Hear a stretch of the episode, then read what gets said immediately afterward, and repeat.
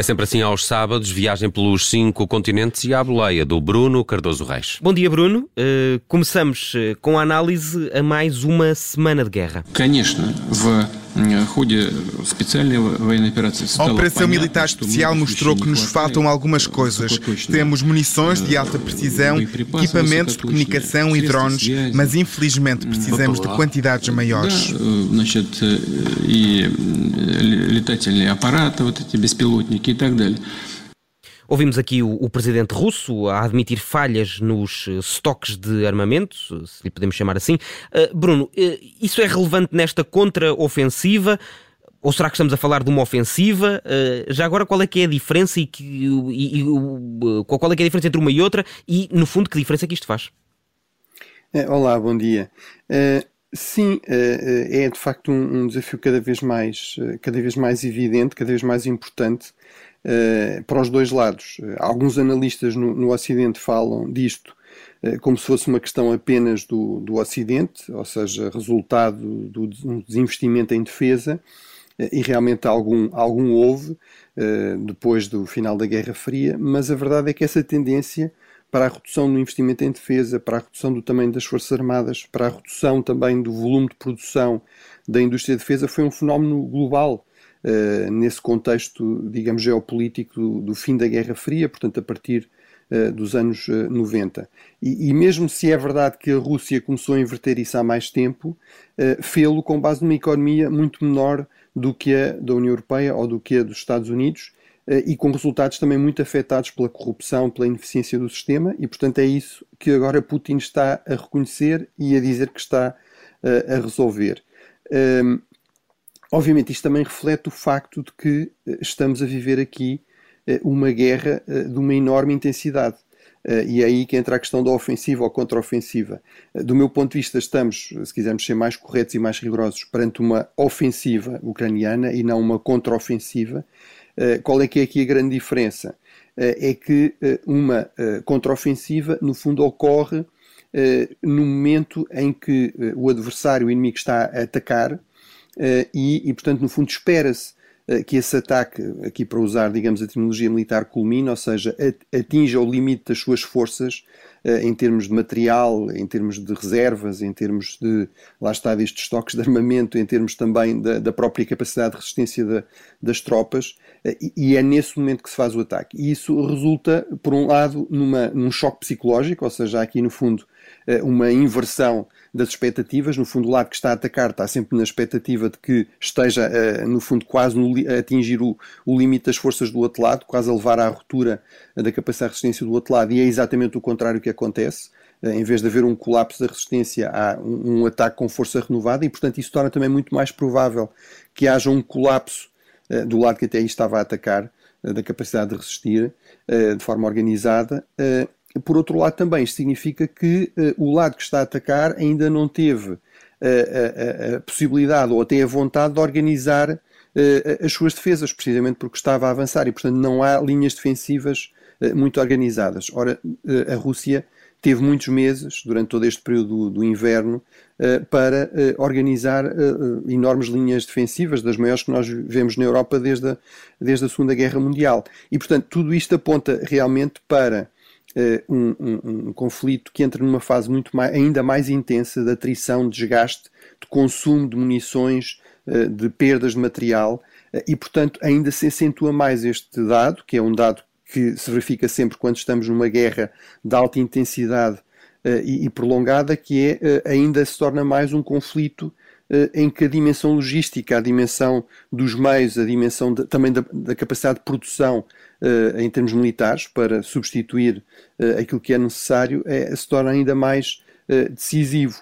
e realmente nós não estamos habituados a este tipo de conflitos. e terminava com, com, este ponto, que é mais de 80% dos conflitos desde a Segunda Guerra Mundial são conflitos de baixa intensidade e conflitos no interior de Estados, aquilo que nós chamamos muitas vezes guerras civis, embora sejam guerras civis muitas vezes bastante internacionalizadas, eh, mas sobretudo são conflitos também de baixa intensidade, não são conflitos entre exércitos profissionais eh, bem equipados de dois Estados, eh, envolvem forças irregulares, de guerrilha, etc. E portanto isso faz aqui também uma enorme diferença no tipo de arsenal que era necessário para combater uh, nesses conflitos, mesmo quando esses conflitos se, se, prolongavam. E, portanto, este é realmente um, um grande desafio, uh, e não é por acaso que não apenas Putin, mas também a própria NATO uh, vem falar desta necessidade de aumentar a produção, de reforçar a capacidade ao nível da indústria militar. Vamos falar de diplomacia de guerra. Esta semana a NATO pediu aos aliados para redobrarem o apoio à Ucrânia. O presidente dos Emirados visitou Moscovo. Qual a importância destas movimentações? Eh, e eu ainda acrescentaria que o, o Presidente Argélia também visitou, neste caso, São Petersburgo, para o Fórum Económico, e também uh, houve esta, concretizou-se, no fundo, aquela visita dos líderes africanos para mediar esforços de, para uma tentativa de mediação de paz, de que falámos já também na semana passada. Bem, o que isto nos recorda é que realmente a diplomacia não para com a guerra. Eh, é, continua a ser fundamental numa guerra a, a dimensão diplomática para mobilizar o apoio que se procure que seja o mais efetivo possível de aliados, eh, nomeadamente, por exemplo, no, no fornecimento de equipamento militar, eh, procurar também puxar, no fundo, os países neutros mais para o nosso lado, ou pelo menos evitar que vão para o lado, para o outro lado. Portanto, há também aqui toda depois uma dimensão de diplomacia pública, no fundo, de comunicação estratégica para procurar influenciar a opinião pública global, procurar influenciar uh, múltiplos Estados. Uh, e uh, é isso exatamente que estamos a assistir. Ou seja, por um lado, uh, por exemplo, a questão da NATO é vital, obviamente, para a Ucrânia, precisamente pelas razões que estávamos a referir. é fundamental para compensar a enorme assimetria de poder entre a Ucrânia e a Rússia. eu recordo, estamos a falar no caso da Ucrânia da, da 53 economia mundial perante a 11 economia mundial. Estamos a falar de um país de pouco mais de 40 milhões perante um país de mais de 140 milhões. E, portanto, e, e aí, obviamente, é fundamental que a NATO uh, também perceba que este é um conflito prolongado, de alta intensidade, e, portanto, precisa de reforçar realmente a sua capacidade de continuar a ajudar a Ucrânia. As mensagens que ouvimos nesta, eh, nesta cimeira foram exatamente nesse sentido e, em particular, eh, foi especialmente importante as declarações do secretário da Defesa norte-americano. Obviamente, os Estados Unidos são aqui o ator fundamental na NATO. Eu recordo sempre este número, que é impressionante: 70% do investimento em defesa do conjunto dos 31 países da NATO é assegurado exclusivamente pelos Estados Unidos, os, todos os outros 30 uh, representam os outros 30%. Uh, e, e, portanto, essas declarações de Lord Austin nesta reunião, que uh, os Estados Unidos uh, continuariam a apoiar a Ucrânia pelo tempo que fosse preciso e percebiam que isto era uma maratona e não um sprint, são realmente muito importantes. Qual é o grande problema? É que nós sabemos que Lloyd Austin só pode falar pela administração Biden, ou seja, só pode falar uh, até novembro de 2024, porque há eleições presidenciais nessa altura e as coisas podem uh, mudar uh, no, nos Estados Unidos. Em relação às visitas, digamos, de, de, do, do Presidente dos Emirados, do Presidente da Argélia, o que nós assistimos aqui, sobretudo da parte da Rússia, é a aposta uh, neste grupo chamado OPEP+, ou, ou seja, no fundo, uh, da aliança dos países produtores de petróleo e outros hidrocarbonetos. Um, isso tem sido, de facto, um ator com peso crescente em termos da economia mundial. Para, para a Rússia tornou-se ainda mais importante com a guerra, ou seja, uh, o petróleo é uma das principais, as exportações de petróleo e gás são uma das principais fontes de eh, receitas para o orçamento de Estado russo, ou seja, no fundo para uh, o, orçamento que sustenta o esforço de guerra. A Rússia, uh, ao contrário também do que diz, tem sofrido bastante com as sanções ocidentais e, em particular, com aquela medida de limitar o preço do petróleo russo, utilizando os seguros, utilizando as companhias de navegação que estão, em que o Ocidente tem um peso muito grande. isso foi um sucesso, reduziu muito o preço eh, que é pago pelo petróleo russo e, portanto, a Rússia precisa ainda mais destes países, destes aliados no OPEP+, para uh, reduzirem uh, a produção de petróleo e procurarem aumentar o preço do petróleo uh, para ajudar, lá está, a sustentar aqui o esforço de guerra. Bruno, eh, esta semana, eh, ainda na Europa, eh, temos inevitavelmente de falar de Silvio Berlusconi, o antigo primeiro-ministro italiano morreu aos 86 anos, foi magnata dos média, foi primeiro-ministro, dirigente desportivo, teve muitas vidas e no, fim de todas elas fica para a história como? Como herói ou como vilão? Bem, eu acho que aqui a história continua muito polarizada politicamente, ou seja, eh, em Itália, claramente, há muitos que o veem como um herói, sobretudo mais à direita, e sobretudo aqueles que o apoiavam no seu partido, o Força Itália. Eh, há, obviamente, muitos que o veem como um vilão, sobretudo mais à esquerda. Eu acho que aquilo que podemos tentar dizer de uma forma um bocadinho mais objetiva é que ele representa bem os muitos paradoxos da Itália. é uma figura realmente muito italiana, também no seu lado paradoxal. É importante recordar que politicamente a Itália é marcada por uma enorme instabilidade. Eh, estamos a falar o atual governo da Giorgia Meloni, que é uma discípula de Berlusconi, foi líder da juventude do partido Berlusconi, foi ministra da juventude de Berlusconi, foi o seu primeiro cargo governativo, portanto é em certo sentido uma herdeira de Berlusconi, embora já não esteja, já tenha criado o seu próprio partido, mas também no seu, até no seu estilo populista, deste populismo, digamos, político-mediático, Berlusconi foi, foi muito um pioneiro em Itália e a nível uh, europeu e até global, portanto aí teve realmente um, um, grande impacto, que muitos avaliam negativamente, mas é um impacto uh, inegável. Mas a verdade é que, eh, digamos, a emergência de Berlusconi também surge do agravar de uma tendência estrutural em Itália, que é esta enorme instabilidade eh, política. Eh, estamos a falar, como eu dizia, com, com Meloni, do, sexo, do, do, do, governo 68, desde a fundação da República Italiana há 76 ou 77 anos, em 1946. Isto significa que a duração média dos governos em Itália em todas estas décadas é de pouco mais de um ano. Uh, e uh, essa instabilidade ainda se agravou em 93, 94, com a chamada Operações, uh, Operação Mãos Limpas, portanto, no fundo, um esquema de corrupção que foi, no fundo, identificado e que, e que, atingia os principais partidos da chamada Primeira República, e, portanto, é nesse contexto que Berlusconi vai emergir como uma alternativa populista, nacionalista, também tirando muito partido desse império mediático e do, do peso que isso lhe dava, digamos, na, em termos de visibilidade e de capacidade de controlar a narrativa. Eh, ele foi chefe do governo durante nove anos, somarmos os vários períodos em que foi eh, chefe do governo, portanto só é, batida por, só é batido por Mussolini e Gigliotti, que é um líder liberal eh, do período da monarquia constitucional. em termos de, de política externa, do meu ponto de vista, ele não altera muito um dado fundamental e que eu acho que resulta muito também desta grande instabilidade, que é a Itália, se compararmos com as outras grandes potências europeias, as outras grandes economias europeias, a Itália apesar de tudo, a terceira economia europeia a seguir à Alemanha e à França, uh, tem um peso menor, por exemplo, na União Europeia do que, do, do que se poderia esperar em face disso, uh, e, e, eu acho que isso não se alterou com, com Berlusconi, que não era alguém que tinha um grande crédito junto dos seus parceiros europeus, uh, até há especulações credíveis de que ele terá sido, o seu afastamento em 2011 terá sido, digamos, também resultado de alguma pressão, algum lobby junto às elites italianas de, de vários dirigentes europeus no período da, da, crise do euro, em que ele não era visto como suficientemente, digamos, credível. Uh, talvez um pouco como resultado disso, como alternativa a isso, ou também por uma questão de empatia, até de estilo de fazer política, Berlusconi também encarou, encarnou muito esta espécie de, de um eixo de, de, homens fortes, não é? ligando populistas no Ocidente a líderes mais autoritários uh, fora do Ocidente, por exemplo, Muammar Gaddafi, uh, por exemplo, Vladimir Putin, uh, com o qual Berlusconi fazia questão de ter até uma, uma, relação pessoal. Putin foi dos que fez declarações, digamos, a lamentar mais o falecimento do seu amigo Berlusconi e é significativo que a última grande polémica em que ele esteve envolvido, já neste período em que estava bastante doente, teve a ver com umas declarações em que ele basicamente culpava a Ucrânia ter sido invadida e dizia que o problema era não terem eh, no fundo, cedido às pressões do seu amigo eh, Putin. Eh, de Itália, passamos para a Alemanha. Olaf Scholz apresentou esta semana a nova Estratégia Nacional de Segurança Alemã. O que é que podemos destacar? Bem, em primeiro lugar é que a Alemanha era dos poucos países da Europa e da NATO que não tinha uma estratégia deste tipo, uma estratégia, digamos, integrada, global. Eh, Portugal é um outro exemplo, embora se procure no conceito estratégico de defesa nacional fazer um pouco isso, mas não é eh, exatamente isto.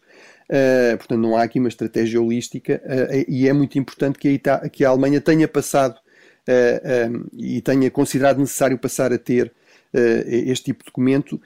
isto corresponde realmente a uma viragem, até se fala realmente de Zeitenwende, ou seja, de um, de um ponto de viragem na cultura política, na cultura estratégica alemã, que desde a Segunda Guerra Mundial é extremamente alérgica a valorizar muito esta dimensão da segurança e, sobretudo, a dimensão mais da defesa e do emprego da força uh, militar. E, portanto, neste documento fica muito claro que a Alemanha reconhece que isso não, não pode ser assim. Ou seja, há realmente um papel para a força militar.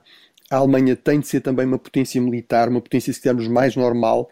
Uh, não basta o comércio, não basta a cooperação e a diplomacia E no contexto atual, isso também significa uh, investir mais em defesa e há um compromisso claro uh, com os famosos 2% uh, de mínimo de investimento em defesa, que é um compromisso da NATO, mas que aparece também pela primeira vez num documento nacional alemão. Isso está muito relacionado com uma segunda viragem que este documento também consagra e que durante muito tempo, e mesmo depois do início da, da invasão russa da Ucrânia, muitos achavam impossível, que é uma viragem de página nas relações com a Rússia que é claramente identificada como a principal ameaça, como uma potência agressiva, agressora, eh, militarmente perigosa, não apenas para a Ucrânia, mas para, para o conjunto da Europa. Agora, esta viragem tem alguns limites. Um que também fica claro é em relação à, à China, eh, que continua a ser vista como um parceiro muito importante, eh, mas ao mesmo tempo como um competidor e eventualmente como um chamado rival sistémico. Eh, portanto, estamos longe ainda na Europa, e nomeadamente numa potência absolutamente central na Europa, eh, do mesmo tipo de visão eh, da China que já existe no caso dos Estados Unidos. E também é verdade continua a insistir muito nos aspectos não militares da segurança. Isso não me parece mal, ou seja, insistir na questão da importância da resiliência, da capacidade de resposta a choques, a emergências, mas pode eventualmente ser eh, um sinal de que há aqui alguma resistência nesta cultura estratégica a mudar completamente. Sobretudo, e terminava com isto, eh, continua a faltar eh, um conceito de segurança nacional. Também é uma das raridades da Alemanha, que mais uma vez partilha isso com Portugal. Quase todos os países da Europa, da NATO e cada vez mais países do mundo têm uma estrutura desse tipo junto do chefe do governo para precisamente coordenar uma, uma estratégia verdadeiramente holística e integrada, coordenar toda a sua ação externa, toda a dimensão de defesa e segurança eh, tendo em conta que cada vez mais as ameaças não são puramente internas ou externas, são, são transnacionais, eh, e portanto isso uh, tentou-se fazer isso na Alemanha, ainda não se conseguiu fazer isso. Eu acho que isso é uma grande limitação, sobretudo quando se tem uma estratégia com este nível de ambição e com caráter integrado e holístico, se confia que cada ministério vai fazer as coisas bem e com o nível de prioridade certo, sem haver uma garantia de coordenação com a autoridade do chefe do governo, acho que isso não funciona. É, é o que a história nos mostra. Bruno, vamos eh, rapidamente atravessar o Atlântico para irmos até à América Latina. Eh, na Colômbia foi assinado um acordo de cessar-fogo entre o, o, governo eh, e o último grande grupo de, de, de guerrilha. Qual é, é a importância deste acordo? é potencialmente bastante grande, embora temos de ser aqui prudentes, porque trata-se apenas de um acordo de cessar-fogo e não de um acordo de paz. Mas é o último grande movimento de guerrilha ativo, depois do acordo com as Farc, e, portanto, é potencialmente o fim eh, de um longuíssimo período de guerra civil, mais ou menos intensa, de enorme violência política, que começa pelo menos em 1948 e que se intensifica muito na década de 60. Este movimento data de 1964. Não é por acaso também que é assinado em Cuba e agora, ou seja, temos um novo presidente, eh, Gustavo Petro, que é o primeiro da esquerda colombiana. Ele próprio é um antigo guerrilheiro, Uh, e, e, portanto, desde que tomou posse em, em 2022, fez desta, destas negociações uma grande prioridade. Também se aproximou de Cuba e da Venezuela, que são aqui os grandes apoiantes uh, deste movimento, em particular a Cuba Revolucionária de Castro. Este movimento foi criado em 64 uh, com quadros formados, treinados em Cuba, tem sido sempre apoiada diplomaticamente, financiada também pela Cuba, pelo regime castrista, e portanto este, este atenuar de tensões com Havana, com Caracas, também ajuda a explicar eh, este acordo neste momento. Vamos ver eh, se é o primeiro passo no sentido certo da, da paz ou, ou, se acaba por ser mais um acordo que acaba por depois não ser efetivamente implementado. Bruno, no minuto que nos falta, uh, não, não, sei se preferes ir ao, ao Pacífico ou, ou, à Ásia. Sim, vamos até ao Pacífico. Sim, há, há, um novo acordo de cooperação entre os Estados Unidos e a Nova Guiné e há detalhes sobre este novo acordo. Sim, ele foi assinado no final de maio, devia ter ido o próprio presidente Biden em pessoa, não pôde por causa daquela crise orçamental nos Estados Unidos, foi o Anthony Blinken, uh, e uh, não se sabiam os detalhes, agora o acordo foi apresentado no Parlamento uh, da Papua Nova Guiné e, e, portanto, ficámos a saber que os Estados Unidos vão ter acesso total a seis uh, por toda a, a, Papua e também na Ilha de Manos, que é uma ilha, digamos, a norte da ilha principal e que faz, fica no fundo a meio caminho entre a Papua, a Austrália e depois a, as Filipinas e, e, e Taiwan. e, portanto, isto é o reflexo do enorme investimento que os Estados Unidos estão a fazer nestes pequenos estados insulares, mas que controlam grandes pedaços do Pacífico. No caso da Papua, nem é um estado assim tão pequeno, é, é o maior desta região, mas é realmente muito estratégico para a defesa da Austrália e, eventualmente, para lidar, para os Estados Unidos conseguirem lidar com eficácia um eventual ataque a Taiwan por parte da China continental. Os Estados Unidos foram apanhados em contrapé no ano passado com um acordo entre a China e as Ilhas Salomão, que ficam mesmo ao lado da Papua Nova Guiné, e agora querem certificar-se de que isso não volta a acontecer e, portanto, acho que é um dado bastante significativo deste, deste intensificar de uma segunda Guerra Fria neste espaço do Pacífico. Bruno Cardoso Reis, obrigado. Para a semana voltamos a viajar pelos cinco continentes. Obrigado.